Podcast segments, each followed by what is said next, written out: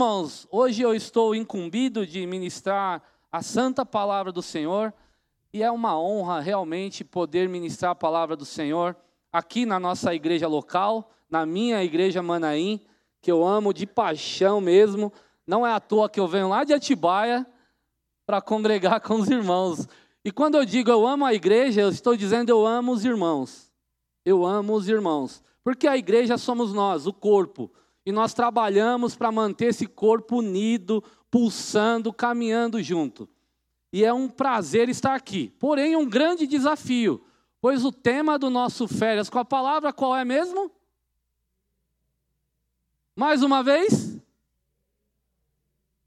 Ser e fazer discípulos. Nós estamos trabalhando este tema já há três domingos. Passaram por aqui vários pregadores internacionais, pregadores maravilhosos, assim, pregadores formados aqui dentro, pregadores de fora. Veio gente de todo o Brasil falar aqui. E eu confesso que não é fácil, não, estar aqui. O Gessé esteve semana passada. É, com certeza é uma grande responsabilidade, principalmente pelo tema que nós estamos tratando. O tema ser e fazer discípulo ele é de alta complexidade no meio evangélico hoje. Por quê? Porque as igrejas não estão é, pulsando esse tema, trabalhando esse tema, é, envolvendo a igreja com esse tema, porque é um tema que dá trabalho, é um tema que requer esforço, requer prontidão, requer muitas coisas, não da liderança da igreja, mas de cada membro da igreja. Então você vê hoje igrejas que fazem os cultos, acabou o culto, vai cada um para sua casa e só volta no próximo culto e não se relacionam. E ser e fazer discípulo é como se nós estivéssemos dizendo: você se relaciona comigo, eu te ensino aquilo que eu aprendo de Jesus, e você se torna um discípulo e vai apresentar aquilo que eu te ensinei a outros. Não é fácil, de fato não é fácil. Mas é dessa forma que uma igreja cresce saudável.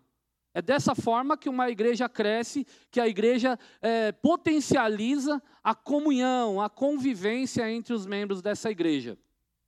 Hoje é de alta complexidade realmente. Muitas igrejas, elas propagam campanhas, campanha do milhão. Nós estamos entrando agora no ano de 2023 e aí tem a campanha dos 12 dias para 12 anos de vitória, sabe, muitas coisas, mas pouco relacionamento. E ser e fazer discípulo é se relacionar um com o outro e crescer junto. Você me ensina, eu te ensino, e nessa caminhada nós vamos envolvendo outros e vamos aprendendo e direcionando cada vida, cada membro para aquele que nos ganhou um dia, nos seduziu com seu amor maravilhoso, e nós vamos nessa caminhada.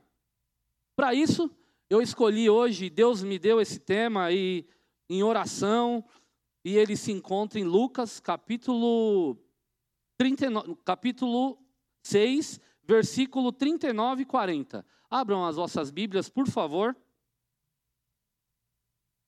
Lucas, capítulo 6, versículos 39 e 40.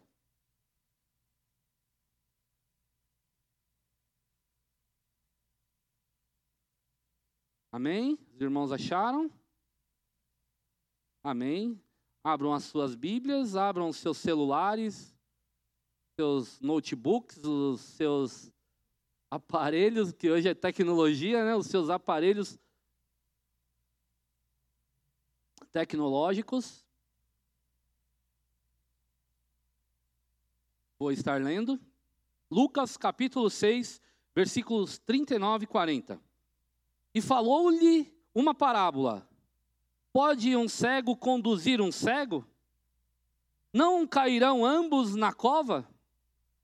O discípulo não está acima do seu mestre, mas todo o que for perfeito será como o seu mestre. Pode um cego guiar outro cego? O discípulo não está acima do seu mestre, mas todo o que for perfeito será como o seu mestre. Vocês já devem ter ouvido, pela sua caminhada de vida, algumas frases como é, Ele ou ela tem o gênio da mãe. Ele é bravo como seu pai, ou ela é carinhosa como sua mãe. É prestativo como seu pai. É esquecido como sua mãe. É bonito como o pai. Não, não, o Gustavo é bonito como a mãe. Mas é carinhoso como a mãe também. Você já deve ter ouvido isso, escutado isso em algum momento da sua vida. É paciente como pai, é estudioso como pai, é sábio como a mãe, é teimoso como a mãe, é esquecido como pai. Você já deve ter ouvido isso aí na sua caminhada de vida, não deve? Eu já ouvi isso várias vezes. É ignorante como pai, é bravo como pai, principalmente antes da minha conversão, né? Ah, o cara é destemperado como o irmão mais velho, ou como alguma, sabe, alguém da família herdou do avô essa, esse temperamento é, impulsivo, é indeciso como a avó foi um dia, você deve ter ouvido isso. E deve ter até mesmo é, confirmado isso. É verdade, né? Meu pai era mesmo, minha mãe também era, meu avô também era, e eu sou também. Que coisa estranha, é como uma maldição hereditária esse negócio aí. Rapaz, não é fácil. Mas você deve ter ouvido, e às vezes até concordou, confirmou com isso confirmou, é verdade mesmo. Eu estava lendo um artigo sobre exatamente sobre esse tema. E nesse artigo dizia um geneticista, né, que, que 50% dos genes de uma pessoa, de uma pessoa, homem ou mulher, é parte do pai e 50 é parte da mãe. E junto com isso a gente traz alguns aspectos do nosso pai, da nossa mãe, da nossa família, herdado por eles.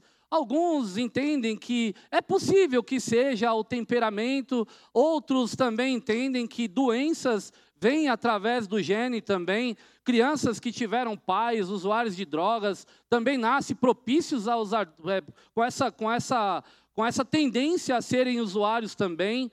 É, é, filhos de pais depressivos também. Uma série de outras coisas aí, doenças também mas não fecha o assunto, eles não chegam a fechar. Mas eles dizem que tem essa propensão de, de tendenciarmos a ter essas, essas coisas. Alguns psicólogos já trabalham o comportamento como algo social. Você é influenciado pelo, pelo local, pelo ambiente onde você vive. Você na escola é influenciado pelos amigos, na, na, dentro de casa você é influenciado por aquelas pessoas que você passa mais tempo. De, de alguma maneira você é influenciado. De alguma forma você é influenciado pelo ambiente onde você convive. Eu acredito que seja verdade isso. Nós somos influenciados pelos lugares onde estamos. De certa forma, tanto os geneticistas quanto os psicólogos têm a sua razão. A neurociência ela vem e trabalha o comportamento humano como você fazer, você tem o potencial de deixar de fazer algumas coisas, algumas, é, algumas atitudes, algumas ações, alguns comportamentos, e você consegue adotar outro padrão de comportamento depois de, alguns dizem 20 vezes, 20 dias fazendo a mesma coisa, dieta, você só consegue quebrar aquele padrão e seguir em frente após os 20 dias que você mudou a sua alimentação. Outros dizem que, é, que são 60 dias para você mudar o padrão. Independente do que eles dizem, você consegue mudar o seu padrão, o seu comportamento. Você consegue alterar o seu comportamento. Por que, que eu estou dizendo isso e o que, que tem a ver com este tema?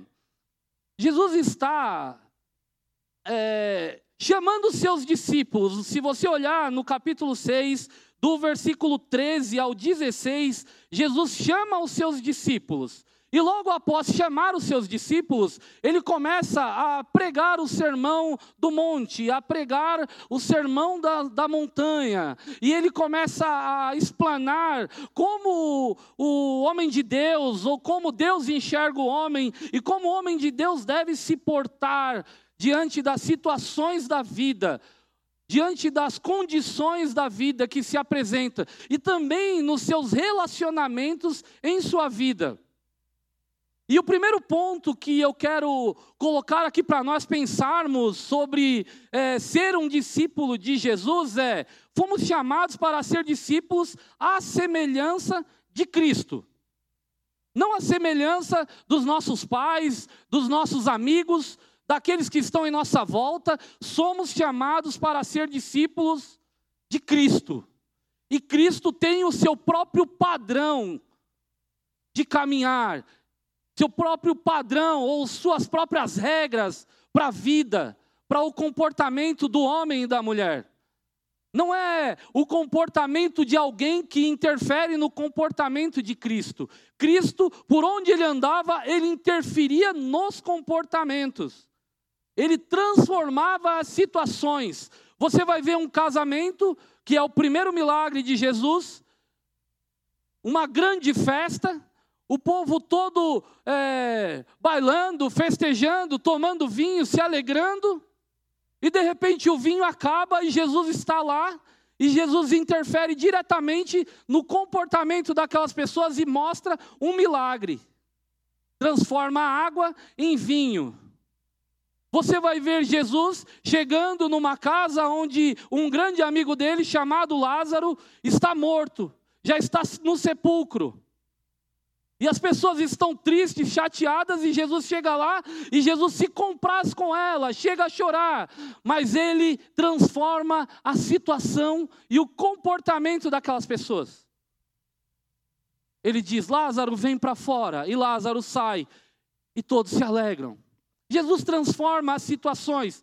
Jesus não interfere no seu próprio comportamento, Jesus tem o seu jeito de caminhar, é isso que eu estou querendo dizer tem o seu jeito de enxergar a vida, tem a sua própria ótica. E todo aquele que quer ser um discípulo de Jesus precisa trocar os seus óculos.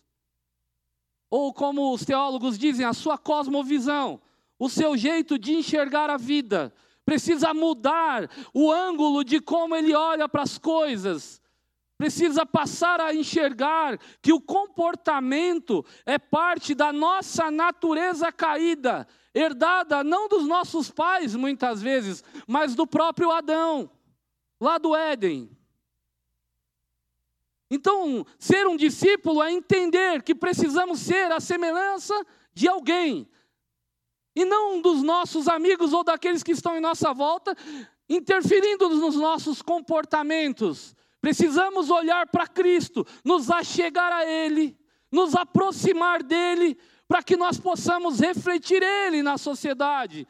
Segundo aos Coríntios, capítulo 3, 18. Mas todos nós, com o rosto descoberto, refletindo como um espelho a glória dos nossos pais, dos nossos amigos, não, a glória do Senhor, somos transformados. Significa que nós já adotamos todos esses padrões e vai ser uma coisa fácil? Não, nós estamos sendo transformados de glória em glória, na mesma imagem, como pelo espelho do Senhor. Como assim? Como pelo espelho?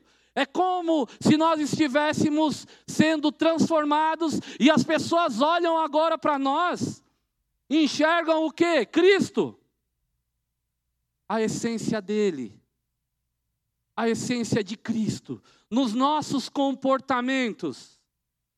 1 João 3,2: Amados, agora somos filhos de Deus e ainda não se manifestou o que havemos de ser, mas sabemos que, quando Ele se manifestar, seremos semelhantes a Ele, pois o veremos como Ele é. Nós temos o vislumbre daquilo que Cristo é. Então ele nos mostrou como andar, como pensar, como adotar o comportamento diante das outras pessoas. E nós adotamos isso, mas tem muito mais a aprender. Tem muito mais que será revelado. Tem muito mais que ele tem muito mais para nos contar. Então nós adotamos esse padrão de Cristo e começamos a ser transformados. É uma caminhada de discipulado com Cristo. Nós andamos com Ele e Ele começa a trabalhar em nossas vidas. nós não interferimos no comportamento dele, é ele quem interfere diretamente em nossos comportamentos. Por exemplo, eu não oro a Cristo para que ele transforme o irmão do meu lado. Eu oro a Cristo para que Cristo me transforme e através de Cristo o comportamento do irmão, vendo Cristo em minha vida, seja transformado também. Por que eu digo isso? Porque normalmente nós olhamos a dificuldade dentro da nossa casa como um problema do outro. O outro sempre é o problema. Já reparou nisso? Acho que só acontece lá em casa. O problema é a Fabiana, meu. Acho que é só lá em casa que acontece isso. A Fabiana precisa ser transformada. Ela é muito querida, linda demais mas ela precisa ser transformada. Acho que é isso, não é? Ou é só lá em casa que acontece? O colega de trabalho, ele precisa de Jesus ser transformado. Mas como ele vai ser transformado? Eu oro a Deus para que ele seja transformado. Mas eu esqueço que eu sou o agente de transformação. É através da minha vida, do meu comportamento alterado, que este homem ou esta mulher vai ver Jesus e vai ser transformado também. Eu quero afeto, mas eu sou um ogro. Eu quero carinho, mas eu não dou carinho. Eu quero que os meus filhos cresçam na presença de Deus, mas eu ando distante de Deus. Eu quero que o meu ministério prospere, mas eu espero que o líder da minha confraria se entregue no ministério e se deixe gastar. E eu não me deixo gastar. Eu quero que a minha vida espiritual com Deus encontre o ápice dela, mas eu não me permito ser aquele que busca Cristo. Eu espero que o pastor Ricardo, com aquela unção de Deus, imponha a mão sobre mim e em algum momento eu recebo um transe espiritual e Deus tome a minha vida. Não, irmão, você vai ter que orar. Você vai ter que buscar, você vai ter que ler a Bíblia. Eu vou ter que buscar. Ou eu espero a Andréia e o Gessé no louvor assim, maravilhoso, eu sair flutuando pela igreja. Não, irmãos. Eu tenho que adorar com eles. Não posso admirar a adoração deles. Adoração é individual. Eu me entrego a Cristo e Cristo me transforma. João 13, 15. Jesus dá o exemplo de serviço lavando os pés dos discípulos. E diz o que para eles? Acabou aqui. Não, vocês vão continuar lavando os pés dos outros. Vocês foram chamados para servir. Entenda isso, eu me relaciono com Cristo e Cristo interfere em tudo em todas as áreas da minha vida. Não existe um lugar na minha vida que eu não posso deixar que o discipulador, Cristo, mude em mim. Não existe. Ah, mas meu trabalho, ele vai muito bem sem o Senhor, Deus. Mas é lá que Deus quer interferir. É lá que Deus vai apontar aquilo que precisa mudar. Ou é lá que Deus vai dizer para você aquilo que precisa inserir no seu trabalho. E é lá que é o seu campo de missão, que ele te chamou.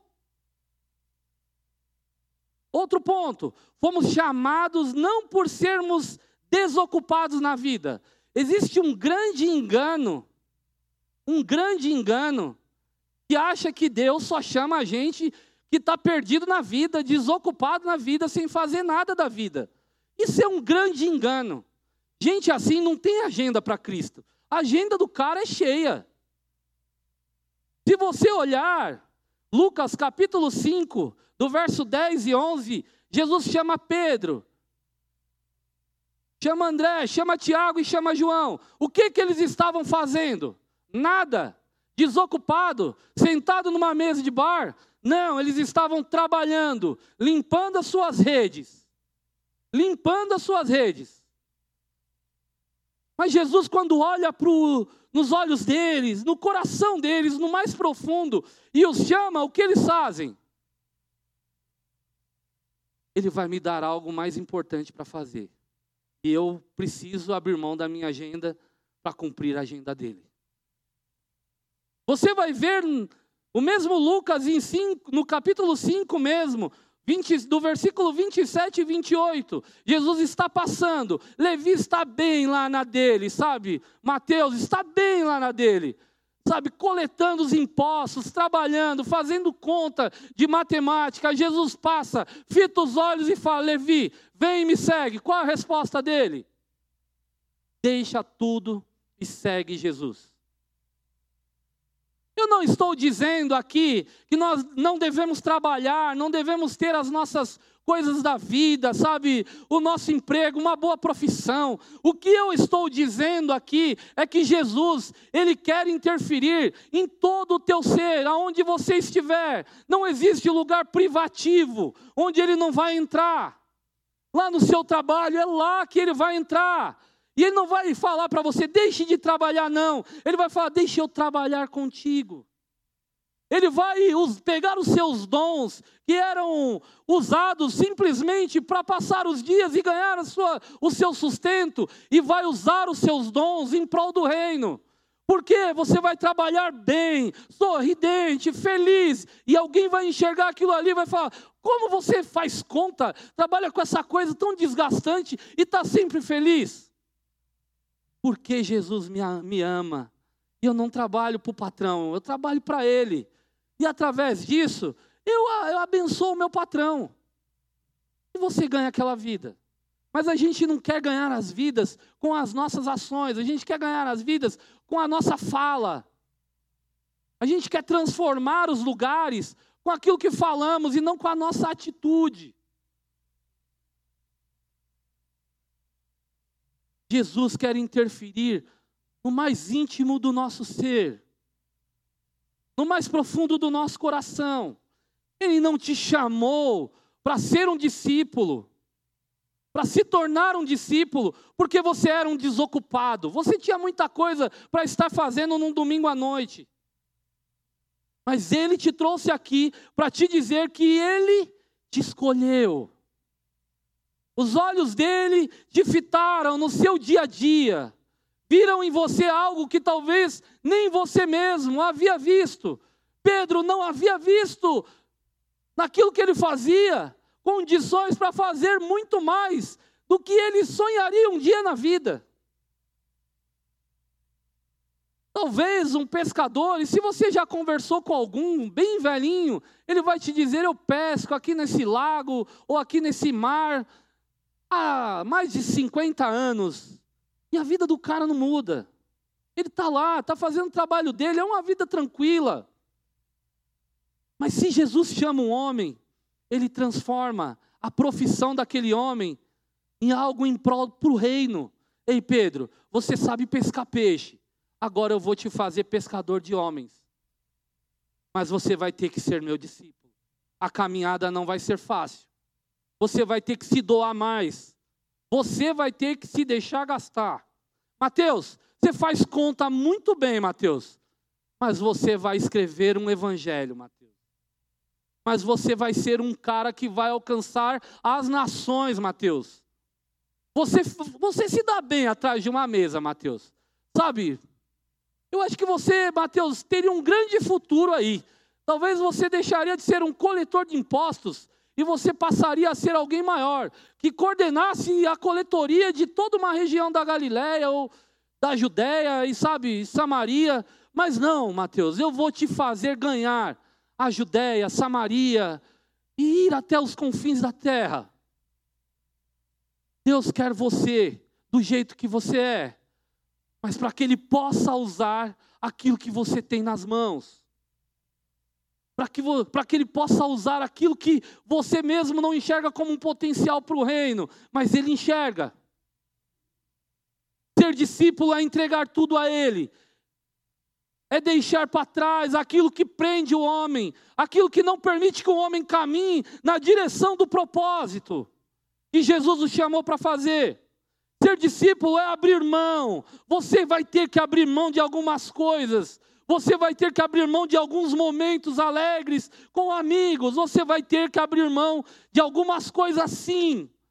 É impossível se tornar um discípulo sem abrir mão de nada, sem sair da maresia, da pescaria. É impossível sem sair da, daquela monotonia das contas matemáticas. É impossível se tornar um discípulo desse jeito. Você vai ter que colocar tudo nas mãos do Senhor para que Ele possa usar a sua vida. Ser discípulo é uma decisão difícil, porque vai requerer muito de você. Mas ser discípulo é uma decisão difícil que vai te tornar algo muito maior do que você já sonhou um dia. Você vai abençoar a muitos. A sua vida vai ser um instrumento nas mãos do Senhor. Outro ponto, Jesus tem um modelo próprio de discipulado. Você vai ver que Jesus vem traçando do, do versículo 27 ao 31. Vai acompanhando aí. Mas vós que ouves, eu digo, amai os vossos inimigos, fazei bem aos que vos odeiam, abençoai-os os que vos amaldiçoam, e orai pelos que vos maltratam. Ao que te ferir em uma face, oferece-lhe a outra também. E ao que te, tornar, te tomar a capa, não proíba, tirar-lhe a túnica também. Dá para cada homem que te pedir, e aquele que levar os seus bens, não os pergunte novamente. E assim, como quereis que os homens vos façam, faz eles também igualmente. Maluquice isso, sinceramente. Não é uma coisa natural para o homem atual.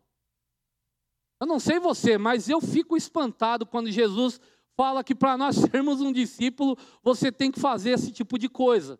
Porque nós somos ensinados pela sociedade a dar a outra mão e não a outra face.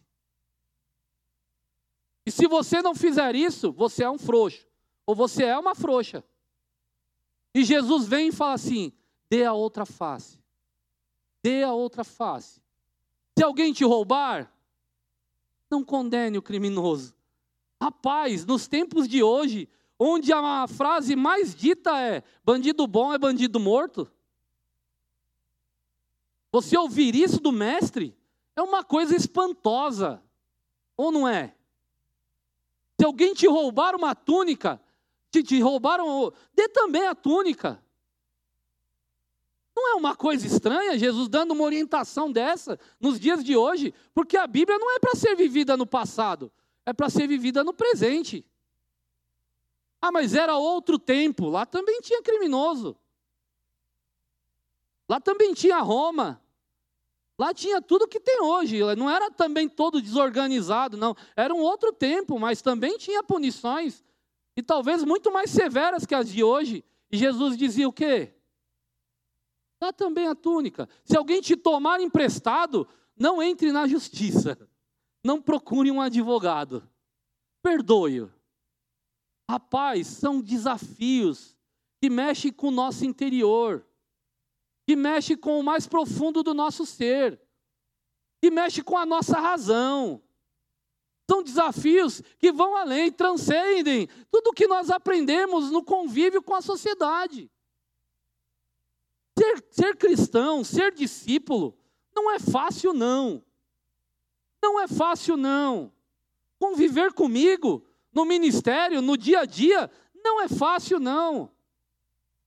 Mas é uma caminhada de perdão. Eu sou perdoado e eu perdoo. Eu sou perdoado e eu perdoo. Eu preciso aprender isso. Eu preciso aprender a conviver. Eu preciso aprender a perder para ganhar no reino. Eu preciso aprender a dar, porque eu tenho que confiar que não vai faltar. E quem vai dar? É Ele quem provê as coisas. É Ele quem provê todas as coisas.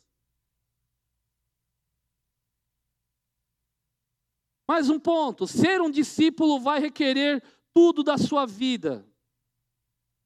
Lucas capítulo 9, 57 ao 62. Quando andavam pelo caminho, um homem lhe disse: Eu te seguirei por onde quer que fores. Jesus respondeu: As raposas têm, têm suas, suas tocas, e as aves do céu têm seus ninhos, mas o filho do homem não tem onde repousar a cabeça. E aí você vai seguindo. E aí você vai ver que Jesus novamente é indagado. Vou seguir-te, Senhor, Mas deixa-me primeiro voltar e despedir-se da minha família. Jesus respondeu: Ninguém que põe a mão no arado e olha para trás é apto para o reino de Deus. É um caminho sem volta. Ser discípulo é um caminho sem volta. E é um caminho árduo. Não é um caminho fácil. E quando ele te pede uma coisa, você pode olhar nas Escrituras, ele te deu o exemplo. Se ele diz que as raposas têm covis, e as, aves, e as aves dos céus têm seus ninhos, e o filho do homem não tem onde reclinar a sua cabeça, é porque ele também não tinha um teto para dormir. Ele dormia de favor, ele dormia no relento, ele andava com seus discípulos todos os dias pregando o Evangelho e fazendo a vontade de Deus. Quando ele diz isso a um homem, é porque ele já provou que pode ser feito. E eu não estou dizendo que você deva deixar a sua casa, mas o que eu estou dizendo é que você precisa aceitar que Ele quer mais de você. Se tem uma coisa que nós temos e estamos tendo dificuldade nas confrarias é voltar por presencial como é difícil. E eu não estou dizendo que os líderes estão encontrando essa dificuldade nos nossos pequenos grupos. Eu estou dizendo que as pessoas não estão abrindo agenda para ir na casa do líder quando ele abre a casa, ou para abrir a sua própria casa. Por quê?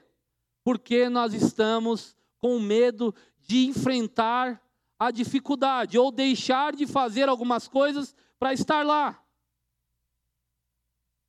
Para estar lá com Jesus com os meus irmãos, aprendendo, aprendendo sobre o evangelho ensinando sobre o evangelho, aprendendo e ensinando, orando e alguém orando por mim. Por quê? Porque nós estamos nas nossas casas estucadas. Nós estamos com os nossos problemas do trabalho. E nós não estamos tendo espaço para viver o evangelho. O que Jesus está dizendo é: você não vai precisar não ter um lugar para dormir, você já tem. Mas abra espaço na sua vida. Se movimente, permita-se ser usado por Deus. Você vai ter que sair de um lugar e ir, por ir para o outro. Você vai ter que ter tempo para o Evangelho. Era isso que Jesus estava dizendo. Eu não tenho nada que me prenda, por isso eu vivo aquilo que eu falo. O Evangelho é para ser vivido na íntegra. Ser discípulo vai requerer isso de você e de mim. Eu vou ter que sair de uma cidade do interior maravilhosa para vir para São Paulo e passar o sábado e o domingo aqui, no trânsito de São Paulo, porque eu entendi que Ele me chamou, porque eu entendi que Ele está me convocando, que é Ele, é a voz dEle, eu sirvo a Ele um pastor disse isso ontem numa igreja onde a gente estava. Eu não faço por mim, eu faço por ele. Eu não faço pelo pastor, eu faço por ele. Eu não faço pelo irmão, eu faço por ele. Foi ele que me chamou. Tudo que eu faço é por ele. Eu saio do, do, do meu regaço, do lugar cômodo da minha casa, por ele. Por ele. Tudo é por ele.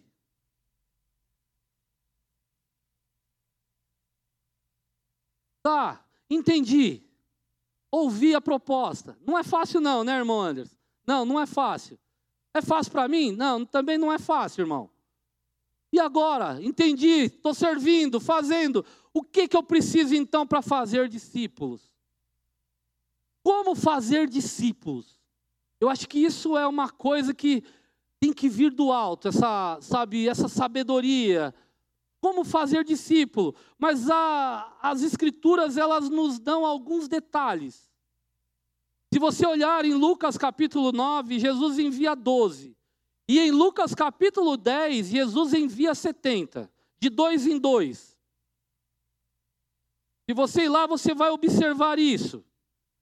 E em Lucas capítulo 9, versículo 3, ele envia os caras e ele fala assim: ó, nada leveis convosco para o caminho, nem bordões, nem alforge, nem pão, nem dinheiro, nem tenhais duas túnicas.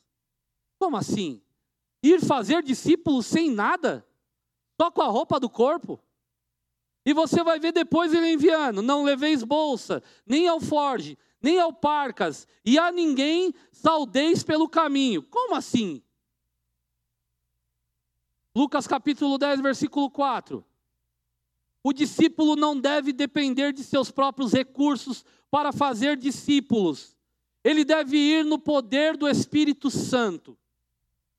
Jesus não estava dizendo que eles não deveriam usar roupa, que eles não iam comer, que eles não. Não, Jesus não estava dizendo isso.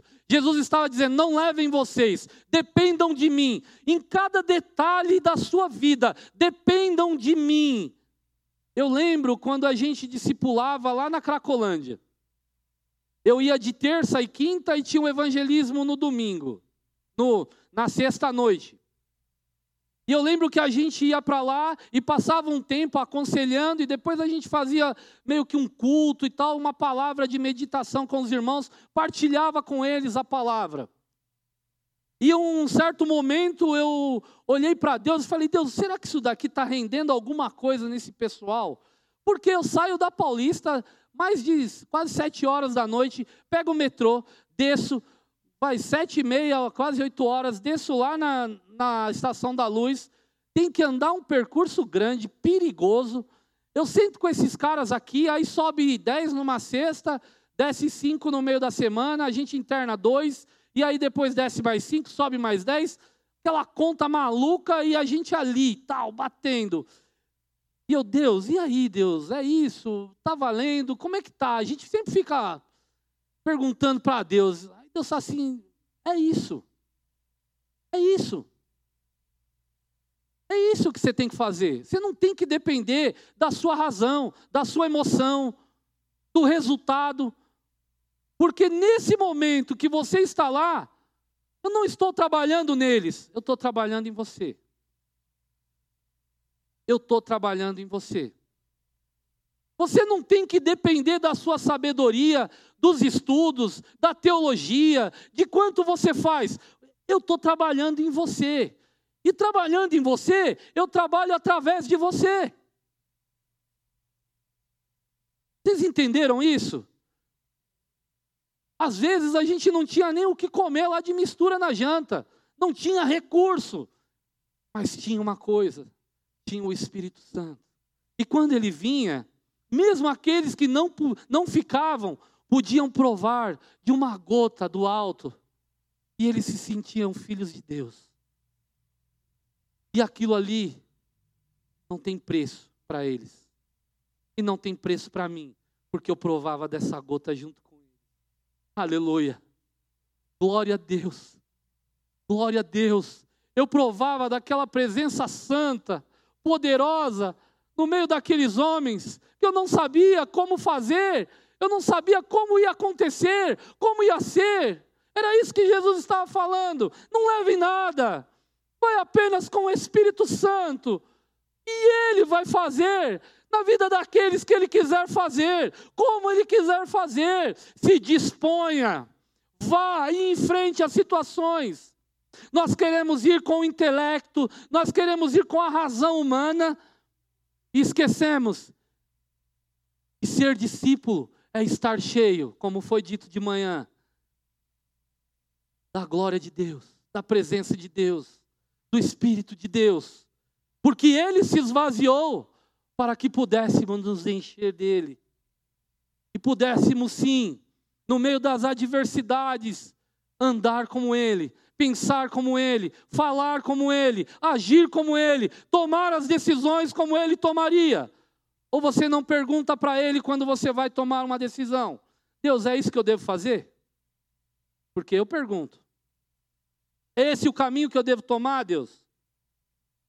E quando você entender isso, vai transformar a sua vida, vai mudar a sua história, vai mudar a sua forma de caminhar no Evangelho, vai, vai mudar a sua forma de discipular o outro, porque você entendeu o que é ser um discípulo, e você entendeu que precisa do Espírito Santo para discipular outros para alcançar o coração do outro. As nossas mãos não vão ao coração do outro, o Espírito vai.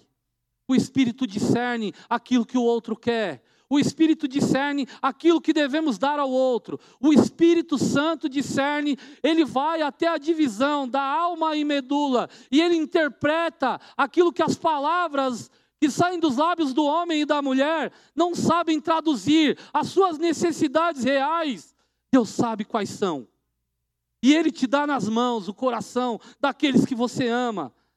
Mas não é um caminho de ida, é um caminho de ida e volta. Você precisa compartilhar o seu também. Porque Jesus compartilhava o coração dele com outro. Ser discípulo e fazer discípulo é entregar o coração a alguém e um dia tomar nas mãos o coração do outro, com o cuidado que Jesus tomou com o coração de seus discípulos.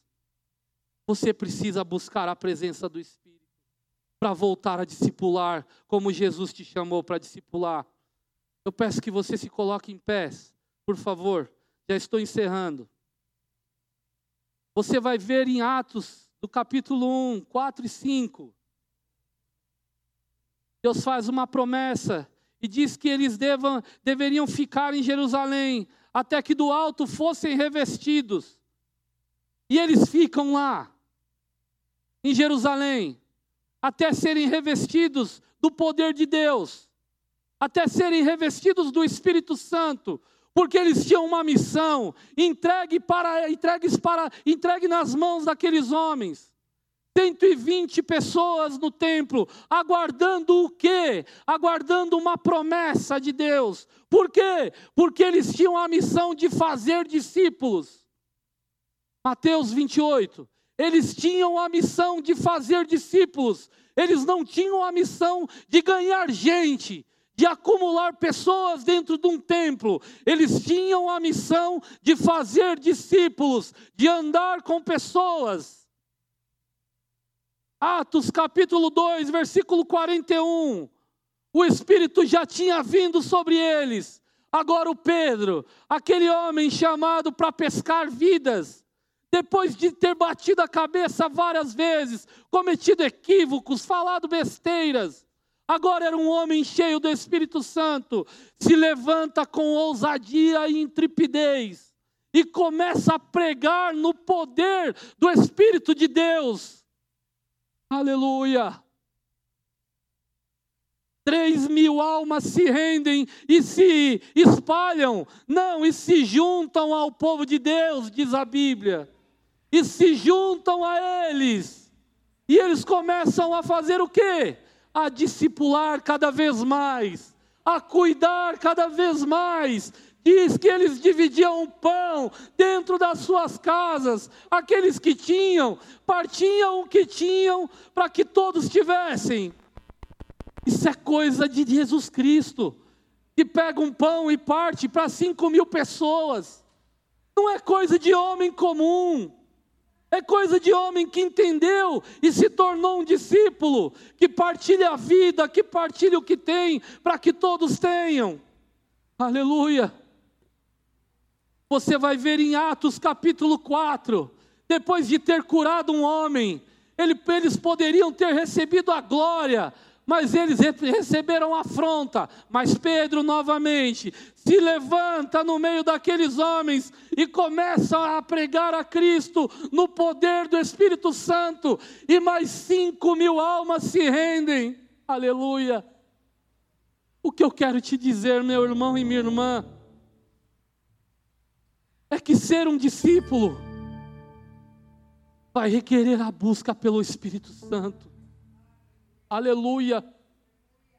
Nós não vamos alcançar os nossos parentes, nós não vamos alcançar os nossos amigos no trabalho, nós não vamos alcançá-los na escola, se não for no poder do Espírito Santo.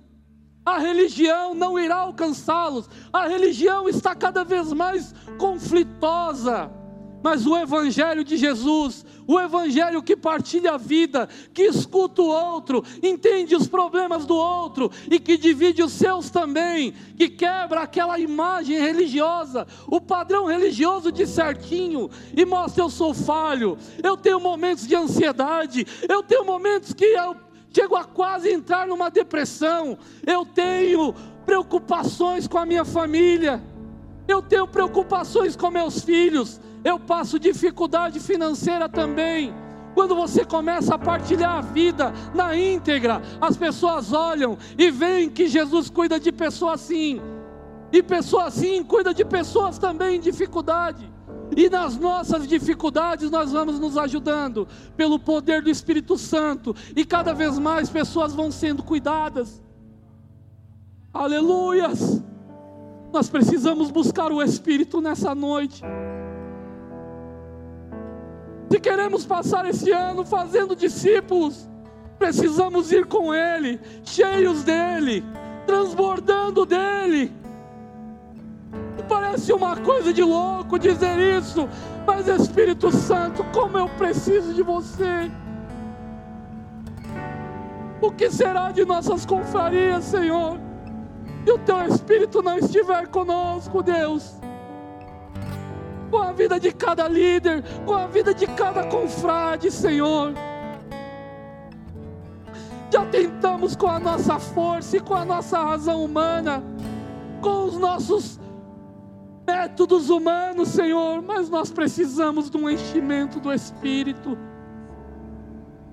Nós precisamos de fagulhas acesas em cada canto, porque onde há fogo, aqueles que estão passando frio, nessa sociedade fria, virá se aquecer, Senhor. Eu não sei como está a sua casa, o que eu sei é que você precisa chegar lá, cheio do Espírito Santo. Eu não sei como estão os seus pais, os seus filhos, os seus irmãos. O que eu sei é que você precisa chegar lá, cheio do Espírito Santo. Paulo disse: Eu estive convosco em fraqueza e em temor e em grande tremor. E a minha palavra e a minha pregação não consistiram em palavras persuasivas de sabedoria humana, mas em demonstração, demonstração visível de espírito e de poder, para que a vossa fé não se apoiasse em sabedoria dos homens, mas no poder de Deus. Ah, meu irmão e minha irmã, nós precisamos desse poder, essa vida espiritual.